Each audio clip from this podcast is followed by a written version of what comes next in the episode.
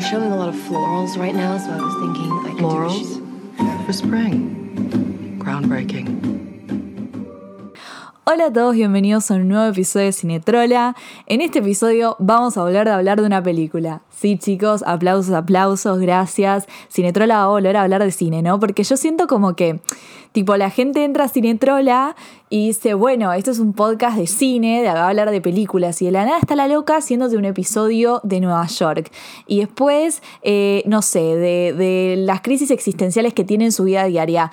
Bueno, qué sé yo, ¿entendés? Cinetrola es un podcast de todo, ustedes ya saben cómo funciona esto, como que empezó siendo una cosa y se empezó a agrandar, agrandar, agrandar y terminó como que básicamente siendo yo, ¿entendés? Como que yo no me restrinjo para nada en mi podcast y hablo de lo que sea, eh, pero obviamente el punto principal y lo que yo más quiero hablar es de cine y es de películas porque amo el cine y amo ver películas, a pesar de que a veces tengo un cineblog en donde literalmente, porque es, es, es it's a thing, it's a thing, que a veces uno no puede ver películas Em, porque no sé, porque no tenés ganas. O sea, literal a mí me pasa, más cuando se convirtió en un trabajo ver películas, ¿no?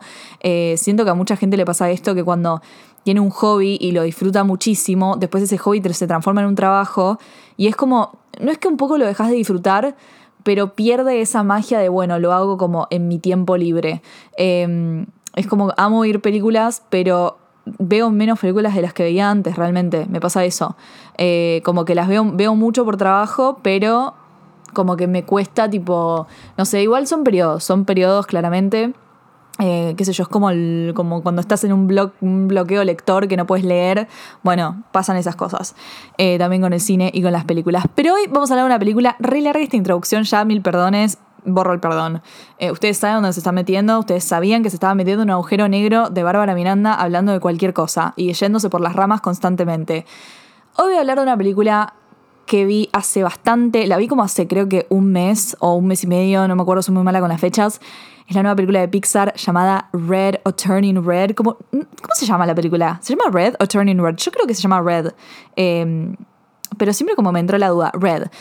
La nueva película de Pixar, una película que amé amé y disfruté muchísimo de verla. Es como que apenas. Era una película que yo no sabía nada, nada, ¿eh? Tipo, no tenía idea de qué se trataba, no había visto tráiler, no había leído nada. Y la vi y dije, ah, bueno, ok, este es mi tipo de película. Literalmente es mi tipo de película. Es el tipo de película donde amamos en Cinetrola y las compartimos y las analizamos. Eh, así que no me quedó ninguna duda de que quería grabar un podcast sobre ella. Quería hablar sobre esta película, quería compartírselas a ustedes. Eh, si no se la vieron, la película está disponible en Disney Plus, em, como todas las de Disney y las de Pixar y todo eso. Así que nada, vamos a hablar de la peli, vamos a analizarla eh, y vamos a disfrutarla, porque para eso estamos acá. Así que sin más preámbulo, hashtag sin más preámbulo, enjoy the episode.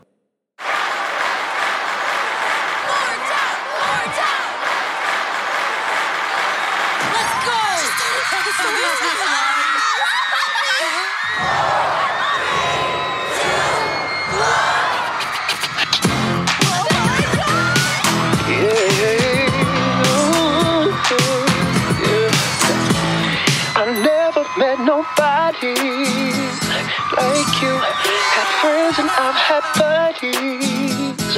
It's true, but they don't turn my tummy the way you do. I've never met nobody like you. Como ya dije en la introducción, Turning Red es una película de Pixar, es la última película de Pixar, está dirigida por Domi Shi, no sé si estoy pronunciando mal su nombre o qué, así que si alguien sabe cómo se pronuncia, me deja un mensajito en Instagram o en donde quieran. Eh, pero lo importante es que está dirigida por una mujer, y esto porque es importante, y también está coescrita por una mujer. Y esto es recontra reach importante porque esta película, señores y señores, es una chick flick. Es una chick flick y así quiero empezar este episodio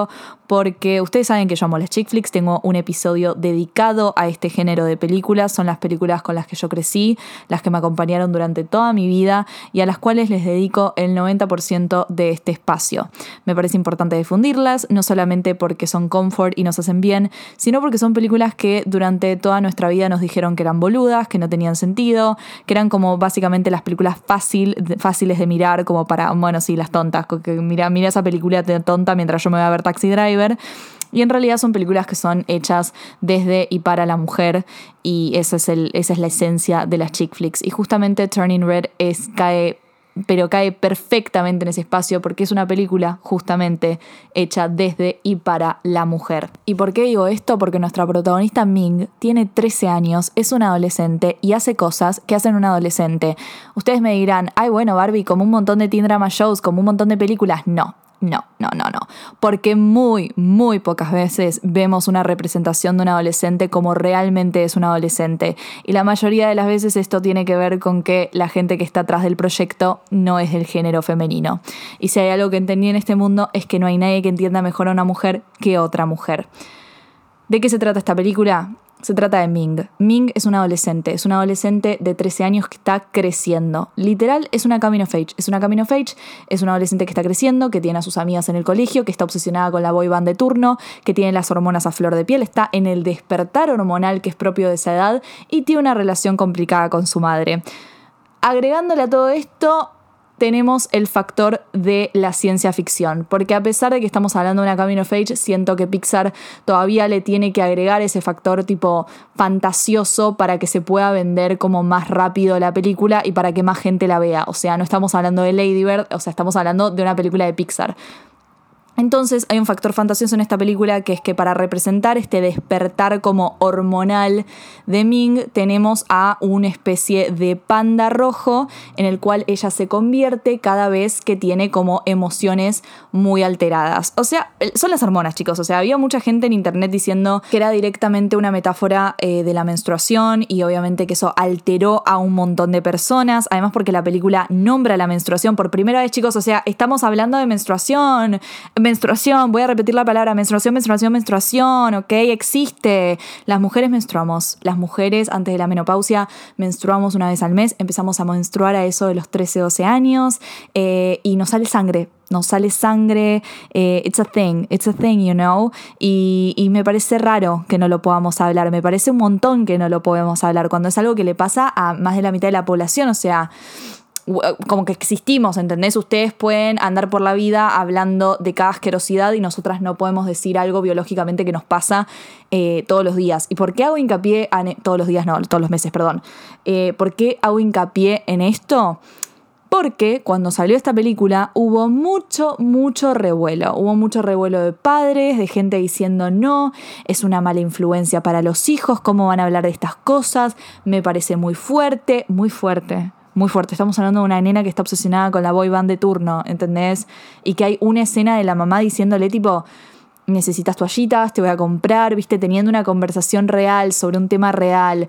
Eh, y es muy preocupante, es muy preocupante y habla más de ustedes que la película en sí, habla más de esas personas que están muy mal, o sea, el hecho de que no podamos, de que como mujeres no podamos hablar de nuestras cosas, ¿no? Porque yo creo que la sociedad siempre tuvo una idea bien firme de lo que tiene que hacer una mujer y la mujer no puede hablar ni de sexo, ni de menstruación, ni de nada que los incomode a los varones o a la sociedad en sí, porque lamentablemente hay un, montón de mujeres que tienen esta mentalidad que no, no quieren, que es como que están tan metidas en lo que es el male gaze, ¿no? Como ellos quieren que seamos, que es como, bueno, no, no, no podemos salir de ahí, eso está mal, tipo, tenés que ser una dama, qué sé yo. Y por eso es tan importante tener películas como estas que humanizan a las adolescentes.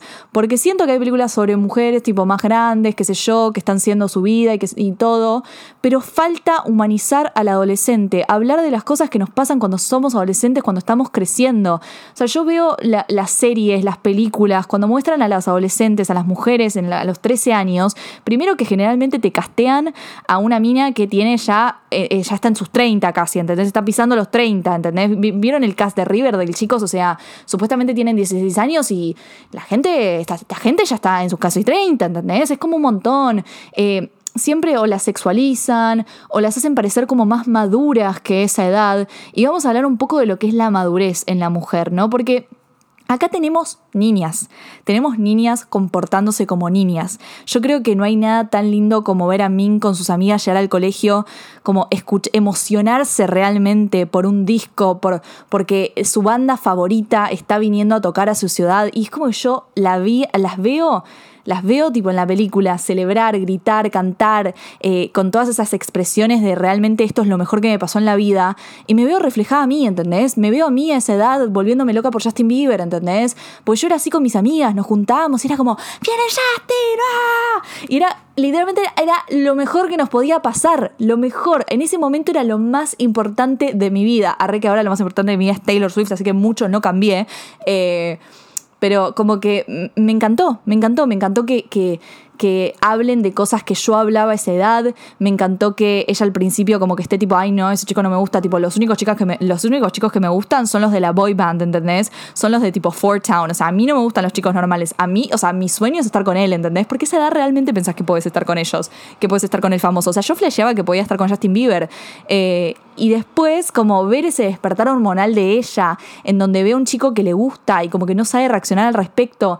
Y, y se dan todas estas cosas que a la gente que vio la película y que está loca, como que le incomodó. Le incomodó ver a una chica de 13 años teniendo sus primeros pensamientos, eh, no sé si sexuales es la palabra, pero sí, o sea, es el despertar hormonal. Tipo, te empieza a pasar algo, te empieza a pensar, tipo, que te empieza a gustar a alguien, te empieza a gustar a alguien por lo, por lo físico, querés que esa persona te bese, eh, querés que te toque. O sea, es como algo que nos pasa, que nos pasa, y está bien que nos pase porque es crecer y es buenísimo verlo, y es buenísimo verlo. No saben lo que a mí me hubiese gustado tener esta película cuando estaba creciendo, cuando tenía esa edad. Me hubiese sentido tan identificada. O sea, hoy me siento identificada y realmente como que me veo a mí misma eh, de chiquita y me encanta porque... Chicas, o sea, nosotras no es que de la nada eh, pasamos de colorear un librito para pintar a, a ser mujeres grandes, ¿entendés? O sea, tenemos un entremedio ahí que somos infantiles, o sea, somos nenas, somos nenas, fuimos nenas, ¿entendés? Fuimos nenas y tuvimos problemas de nenas, ¿entendés? Y había un momento en donde mi mayor problema era no conseguir eh, tickets para ver a Justin Bieber, o sea, y yo hacía de todo para conseguir esos tickets, como esas nenas, como, como Mink y sus amigas, que literalmente venden fotos con el panda para conseguir las entradas. Es hermoso, es hermosa la determinación que le ponen, es hermoso que para ellas sea lo más importante del mundo y que sea lo que las une como amigas ¿entendés? Que sea como ese momento de amistad, que represente la amistad, porque otro de los puntos re importantes de Red It's friendship, and I love that. Tipo, la manera en que representa a las amigas como lo más importante que tenés en tu vida, sí. Sí, y necesitamos más de eso. Necesitamos más de eso. El otro día estábamos hablando con, las chicas de, de esto con Nato pasada del podcast Estamos hablando como que necesitábamos chick flicks de ese tipo, eh, onda Sleepover, Aquamarine, eh, bueno, recientemente tuvimos Booksmart de Olivia Wilde, como ese, esas chick flicks de amigas, ¿entendés? De que realmente decís, wow, como aguante mi amiga, ¿entendés? Aguante la amistad, aguante salir a tener aventuras con mi grupo de besties y divertirnos. O sea, ese tipo de películas faltan. Hay un nicho para esas películas, por favor, si estás escuchando este podcast y haces cine, hace una película sobre amigas porque nos encantan, nos encantan, todas tenemos amigas, todas tenemos amigas que nos aman, que amamos, que nos divertimos, que literalmente son nuestro safe place, porque una cosa que me una escena que me encantó de la película es cuando ella tiene que pensar en su safe place, en su lugar que le da paz para volver a su, a su cuerpo normal, para apagar a ese panda, para apagar esas emociones. Y ella piensa en sus amigas, o sea, a pesar de que la madre piensa que, ella está pensando en su familia o en, e, o en su propia madre, ella está pensando en sus amigas, porque ese es su safe place y no tiene nada de malo. O sea, siento que cuando crecemos, medio que empezamos a adoptar esta idea de que en realidad empezamos a luchar con esta idea de que nuestro lugar seguro, capaz que no, no muchas veces es nuestra familia. La mayoría de las veces no es nuestra familia, sino que es la familia que elegimos, nuestras amigas, nuestras hermanas, eh, nuestro lugar de, en donde nos encontramos y donde podemos realmente ser nosotras mismas. Y me parece hermoso que hayan representado eso de la mejor manera.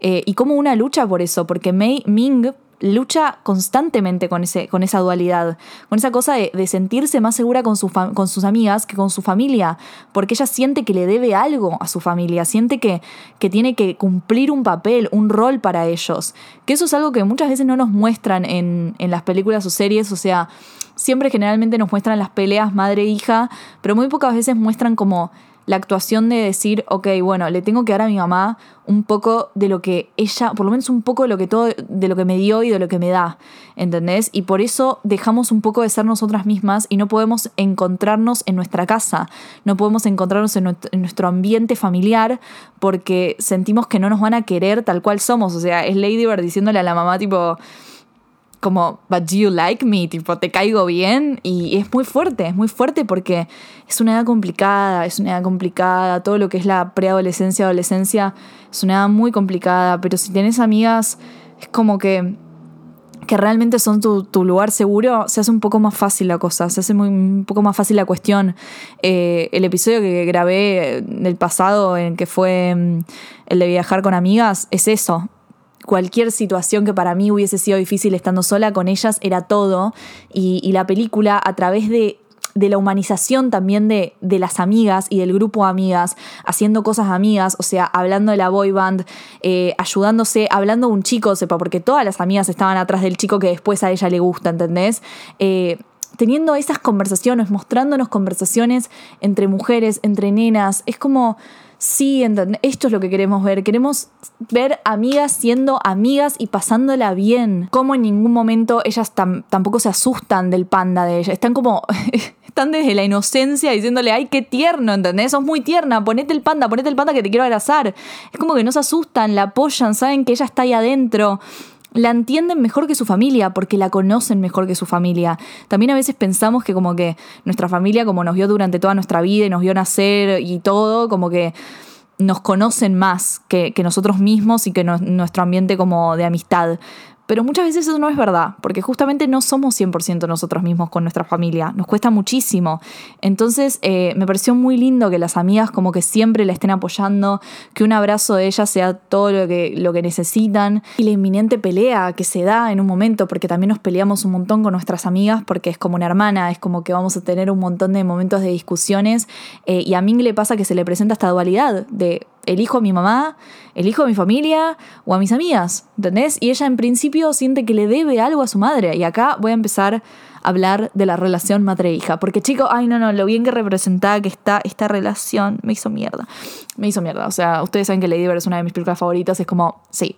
Mother-daughter relationship, check. Like, I want to see mommy issues. Em, es muy fuerte, es muy fuerte porque ya en principio la relación de Ming y su madre está eh, inspirada, y, o sea, la directora, la directora de, la película eh, es asiática y, se inspiró muchísimo en lo que son eh, las relaciones entre los padres y los hijos de la cultura asiática, se sabe, o sea, no es como que estoy estereotipando ni nada por el estilo. Ella habló sobre el tema que en la cultura asiática los hijos sienten que le deben muchísimo a sus padres, que en realidad todos lo sentimos, o sea, yo también siento que le debo todo, absolutamente todo a mis padres, pero em, en la cultura asiática se da muchísimo más esta situación eh, sobre la tradición y sobre la exigencia. Es como que vos les tenés que devolver todo lo que te dieron siendo el mejor alumno, yendo a em, actividades extracurriculares, eh, yendo como a, los mejores, las, mejores universidades. Entonces hay mucho de la cultura también asiática, más que nada la cultura china en la película. Eh, ahora voy a hablar un poco del aspecto visual y cómo también está inspirado en eso, pero justamente Ming es esa, es esa hija, es la hija que tiene que sacarse todo 10, que tiene que ser súper aplicada, que tiene que estar siempre en posición, como bien, darle todo lo que quieren sus padres. Y la madre es la típica madre exigente, que es tipo, no, a rajatabla, ¿entendés? A rajatabla, no vuelvas tarde, dame todo, como bien, bien policía y es inevitable que relaciones así como que no se compliquen y no lleguen a un punto de explosión, porque si no llegan a un punto de explosión eh, terminan muchísimo peor. Entonces, durante toda la película se siente como que esta relación es una bomba de tiempo que está como el reloj está ticking y vos decís, ¿cuándo va a explotar Ming? Y cada vez que vos decís, ok, acá explota, no explota, porque mira que le pasa de todo, o sea, la madre, la madre la hace pasar de todo y me encantó cómo está representado porque las situaciones que le pasan a Min con la madre es como que como mujer la, entendés tanto, la entendés tanto y vos decís, si esto a mí me pasaba a los 13 años con mi mamá, yo me moría, ¿entendés? Primero que la mamá le encuentre los dibujos con el chico, así como medios eróticos, entre muchas comillas, pero son eróticos, son tipo dibujos de ella con el chico abrazándolo, tipo dándole un beso. Y la mamá que ya haga el clic en su cabeza, no de decir, apa, mi hija está teniendo estos pensamientos, como lo voy hablar con ella, que sería lo sano, No, es como automáticamente sobreprotectora, eh, no, ¿quién te agarró? Este hijo de, mm, yo lo voy a matar, es un, es un adulto, tipo, ¿cómo, ¿cómo se va a meter con mi hija? O sea, reacciona ya en la posición de protección, ¿entendés? Porque una madre es eso, o sea, una madre te protege, una madre eh, te quiere como ver, ver segura, como que va a hacer todo para protegerte, y muchas veces no saben cómo manejarlo.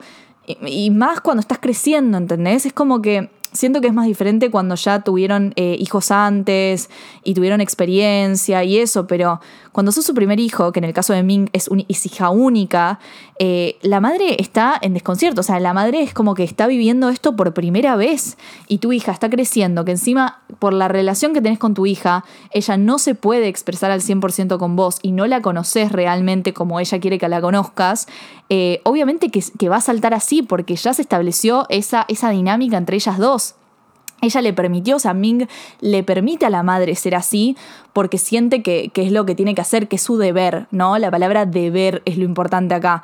Y, bueno, se da toda esta situación que la madre la, hace pasar una vergüenza tremenda con el chico. O sea, yo cuando estaba viendo esa escena dije, ay no, por Dios. Y me encantó cómo representaron la vergüenza en Ming. Esos zoom-ins, o sea, bueno, ya voy a hablar de eso en el aspecto visual porque hay una influencia muy grande del anime y que creo que es gran parte de por qué la película es tan graciosa y tan como visualmente entretenida, ¿no? Porque no solamente se entretenía la narrativa, sino lo visual es muy entretenido y muy divertido de ver, como que lo querés ver, es como jaja, o sea, me río, me río de los zoom, me río de las expresiones, bueno, ya voy a hablar. Em, y, bueno, y también eh, la situación en donde, en donde la madre la hacía al colegio, porque claro, cuando la madre se da cuenta que ella tiene el problema del panda, que el panda ya despertó dentro de ella, las hormonas despertaron dentro de ella, la madre la hacía a todos lados, claramente. ¿Por qué? Porque después vemos el panda de la madre, que era un destructor enorme que va rompiendo todo por ahí, claramente se entiende de dónde viene ese miedo. Es como que la mamá tiene un panda que es un asesino, es como claramente no va a querer que la hija haga lo mismo que ella que también es porque no, no lo hablan, ¿entendés? O sea, todo esto se da porque no lo hablan y porque no se conocen, porque si realmente lo hablasen se daría cuenta que el panda de la hija es inofensivo y no es como el de ella pero entonces la hacía a todos lados, que eso, a ver, chicos, o sea, es una alegoría a las mujeres, a las madres eh, sobreprotectoras, o sea, no necesariamente tenés que tener un panda para que tu mamá te sobreproteja cuando sos chica y te quiere seguir a todos lados y quiere eh, que le digas cuándo llegas, cuándo vas, y realmente cuando vas creciendo lo vas entendiendo más. Porque yo cuando era chica, ponele como que me re enojaba con mi vieja, porque capaz me decía, tipo, no, no vas a poder ir a esta fiesta, tenés 15 años, no te vas a hacer una fiesta en Nordelta. O sea, yo de la nada le quería decir que me quería una fiesta en Nordelta a los 15 años, una loca de mierda. Eh, y, y, yo me, pero me enojaba, me enojaba, tipo, no me querés dejar ser yo, ¿por qué? Tipo, todas mis amigas van. Mentira, ninguna de las madres de mis amigas las dejaban ir. O sea, claramente. Y cuando crecí, hoy, tipo, con 24 años, que tampoco es que crecí mucho, lo entiendo. O sea, 10 años después entiendo todos los no que me dijo. Entiendo la razón, entiendo eh, el miedo que te puede causar eh, que tu hija se vaya, que tu hija se vaya a la casa más con el mundo en el que vivimos y que realmente. Eh, el mundo siendo mujer no es nada fácil de vivirlo. Eh, es como que estás con un miedo constante de que no sabes si vas a volver a tu casa. Y me imagino siendo madre debe ser el terror más grande del universo. Y, como que hoy yo lo entiendo. Hoy yo lo entiendo, pero son cosas que en ese momento, situaciones que en ese momento yo como que lo veía como el fin del mundo, como no me entendés, no me entendés, no me entendés.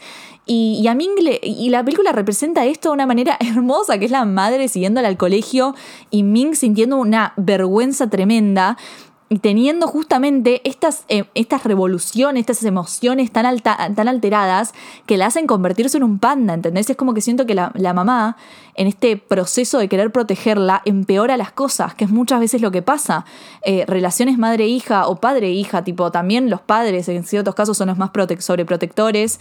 Em, es como que se dan tan a un extremo que después su hija explota desde otro lugar, como teniendo actitudes como autodestructivas o súper rebeldes, como para darle la contra a esa madre o a ese padre que lo sobreprotege y es como, no sé, la nada se meten en una, viste, hacen cosas que no deberían estar siendo.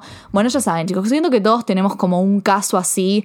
Eh, de alguien que por tener padres sobreprotectores, tipo como que explotó por otro lugar y se hizo mal a sí mismo en vez de hacer lo que tenía que hacer, que era como, nada, básicamente enfrentar a tus padres y decirle lo que te pasa, que yo entiendo que cada relación es súper diferente entre sí y no todos tenemos una relación con nuestros padres que podemos de la nada hablar con ellos, eh, pero bueno, siento que eso es algo, eso es otro episodio de Cine es como ya nos estamos metiendo en terapia, en cómo aceptar a nuestros padres, que nuestros padres no van a cambiar, bueno, todas esas cosas, pero yo... Ah, aquí no vamos a hablar de eso, acá vamos a hablar de cómo se soluciona, porque, thank God, este, este trauma, porque es un trauma lo que tiene Ming y es un trauma lo que tiene la madre de Ming, es un trauma lo que tiene toda la generación de Ming, es un trauma generacional lo que tienen todas estas mujeres, eh, cómo se resuelve al final de la película.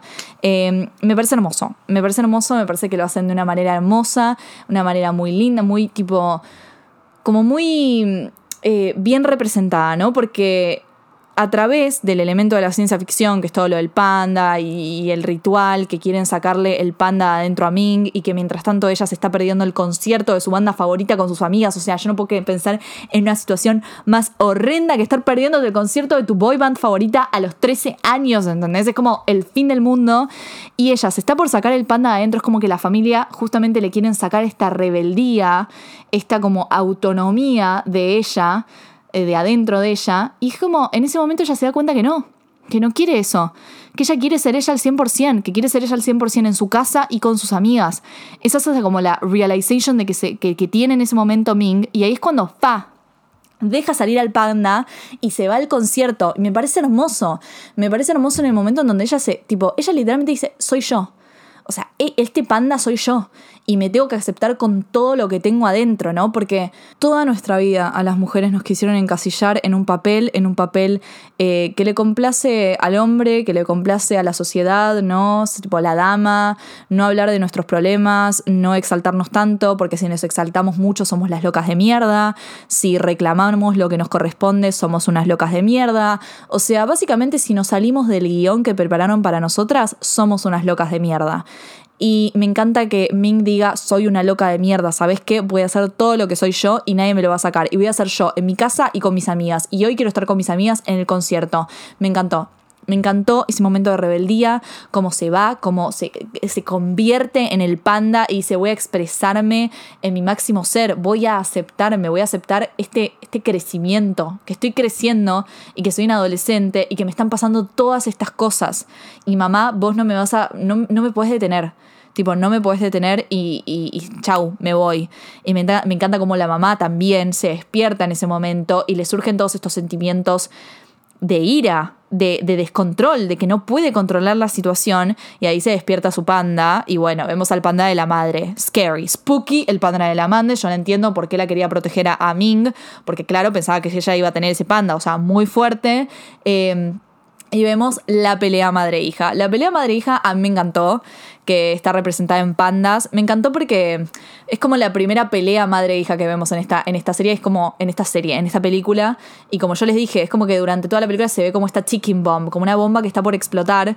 Y en esta pelea llevada a un a un nivel a un nivel muy alto, como a unos niveles tipo fantasiosos y de exageración, eh, se ve posta esta, estas, estos sentimientos, estos sentimientos donde se dicen todo, se dicen todo lo que se querían decir. Ming le dice, o sea, esta soy yo, basta, no me podés controlar la vida, no me podés controlar la vida, esta es mi vida y voy a hacer lo que quiera, voy a escuchar mi boy band, voy a estar con mis amigas, ellas son mis amigas, no son una mala influencia. Eh, es como que eh, eh, em, te llena el alma, te llena el alma porque decís, sí, Ming, sí, decíselo, porque siento que no hay una mujer en este mundo que no tuvo esa discusión. O sea, yo recuerdo perfectamente, yo tuve miles de discusiones así con mi madre, las sigo teniendo con 24 años porque siento que las relaciones madre-hija es como que siempre vas a tener una relación no del todo como perfecta, siempre que siento, siempre va a haber como matices y va a estar un poco complicado.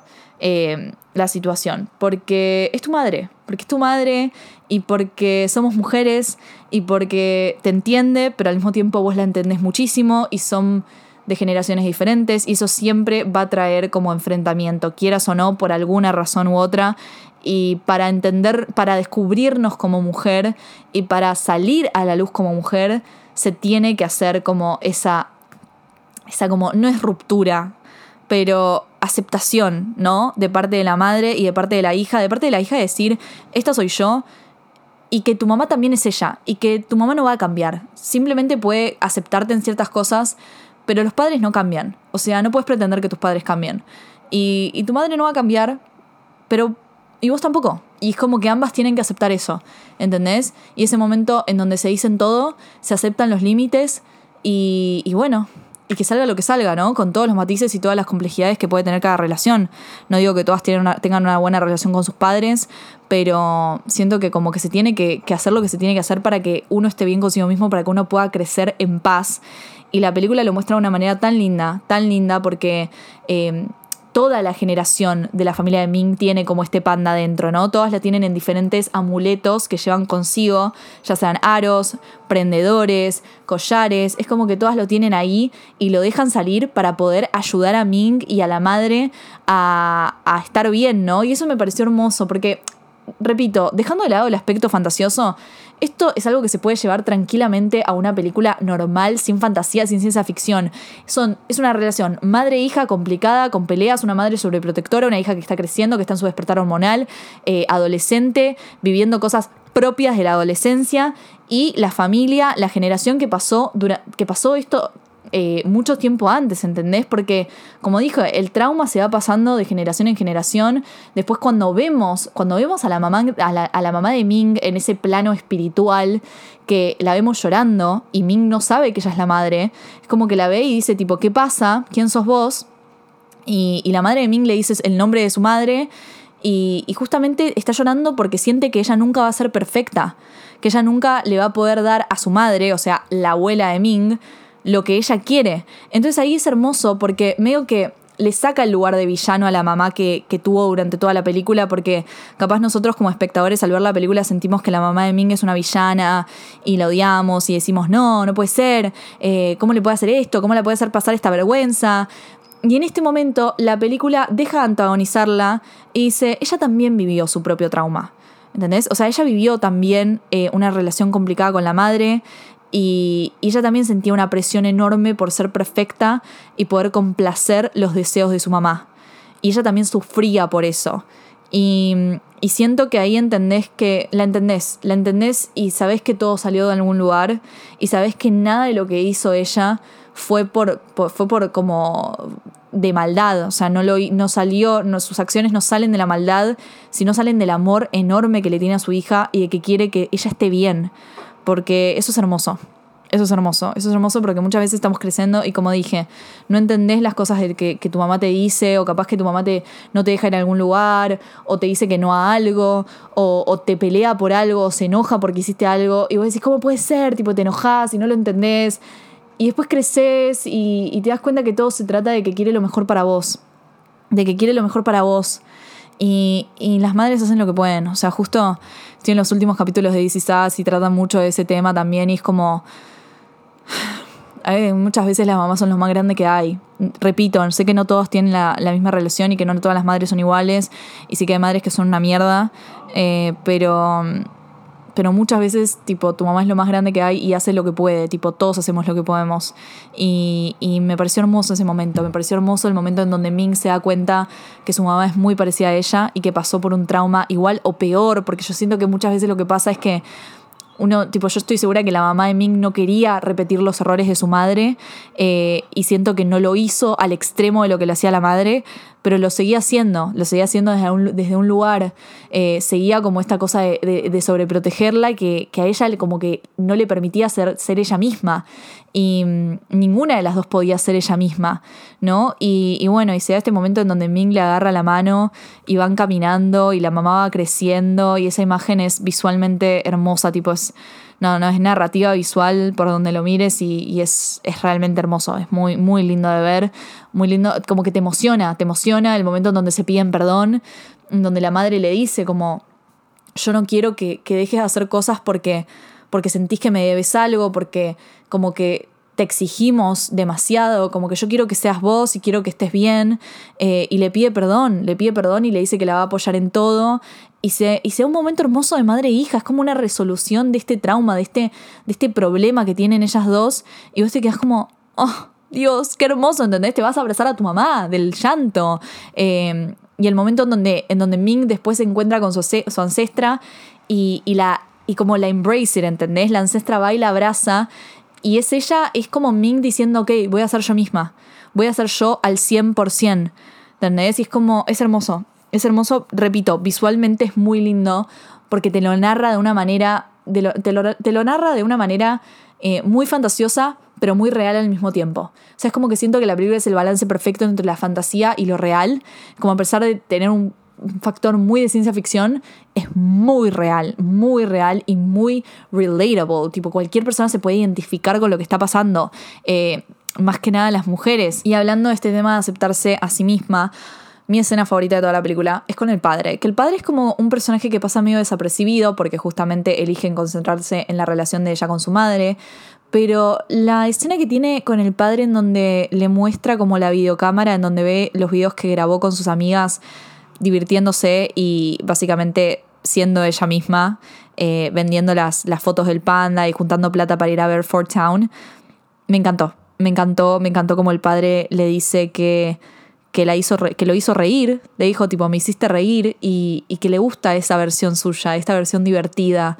Eh, y me parece hermoso, me parece hermoso porque eso es una relación también padre-hija que repito, puede cambiar dependiendo, eh, dependiendo la familia, dependiendo de las personas, pero, pero me pareció hermoso, me pareció hermoso que, el, que tenga por lo menos uno de los dos padres que le diga como que esta versión me encanta, o sea, tu versión, básicamente es ella, siendo ella, eh, está bien y me divierte y, y, está buenísimo que vivas esto y está buenísimo que seas así.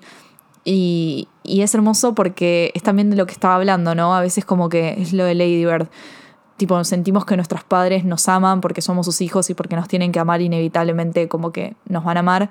Eh, que igual repito, no todas las relaciones son iguales. No dudo que haya padres que no amen a sus hijos, lamentablemente. Em, pero, eh, pero una cosa es amar y otra cosa es que te caiga bien. O sea, caerle bien a tu papá, ¿entendés? Caerle bien a tus papás. Que tus papás digan, tipo, ay, mi hija, tipo, I'm proud of her, tipo, me enorgullece que sea mi hija. Eh, y me cae bien, tipo, me cae bien como persona, me gusta la persona que es.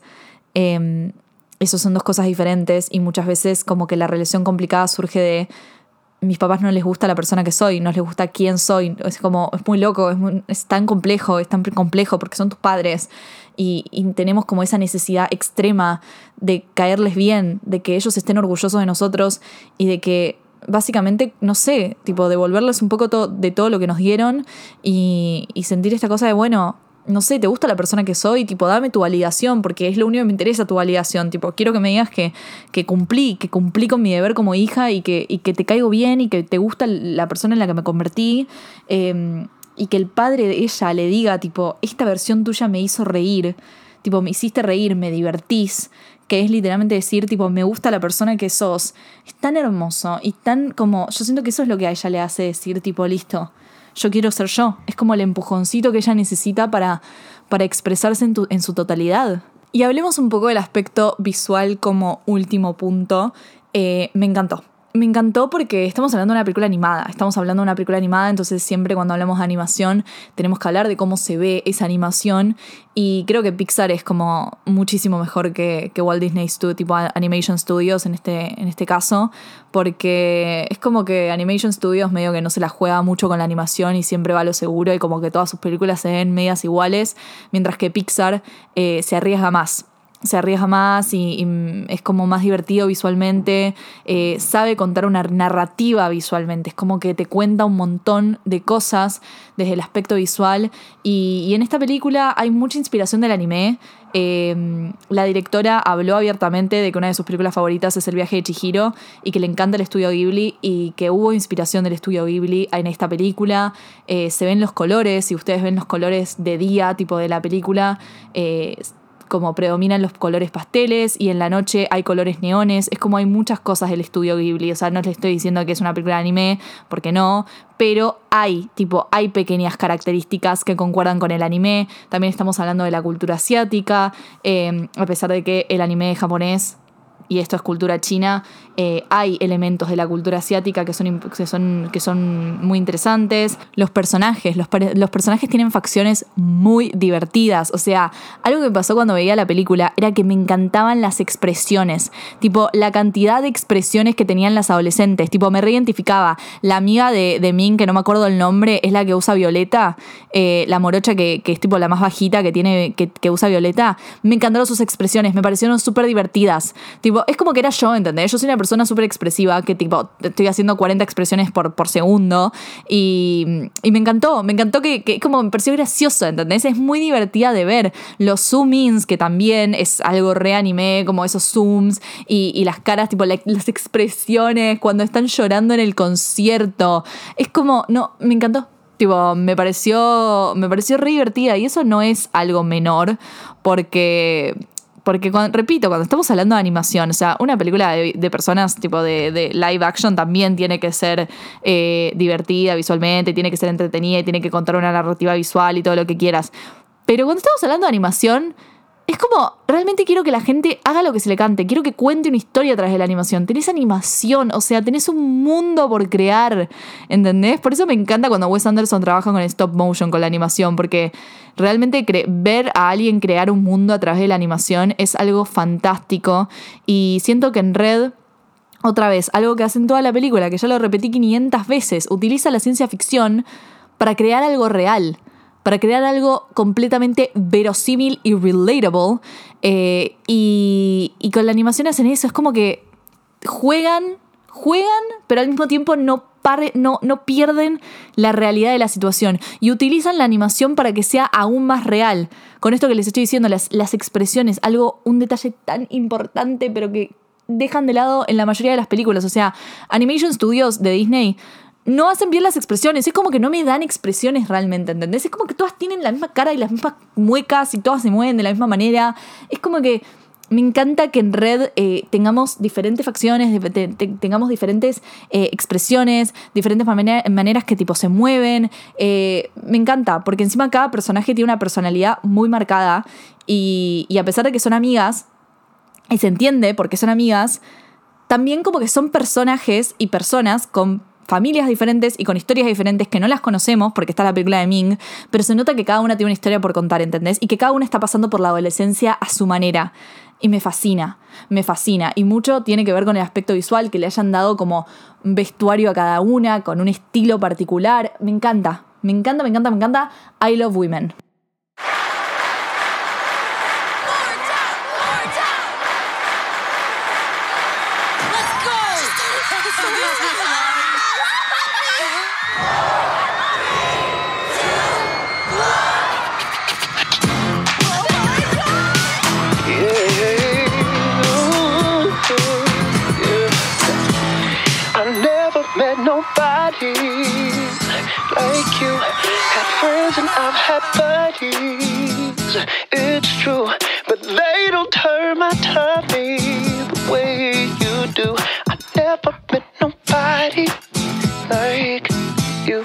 Y eso fue todo por hoy. Espero que les haya gustado.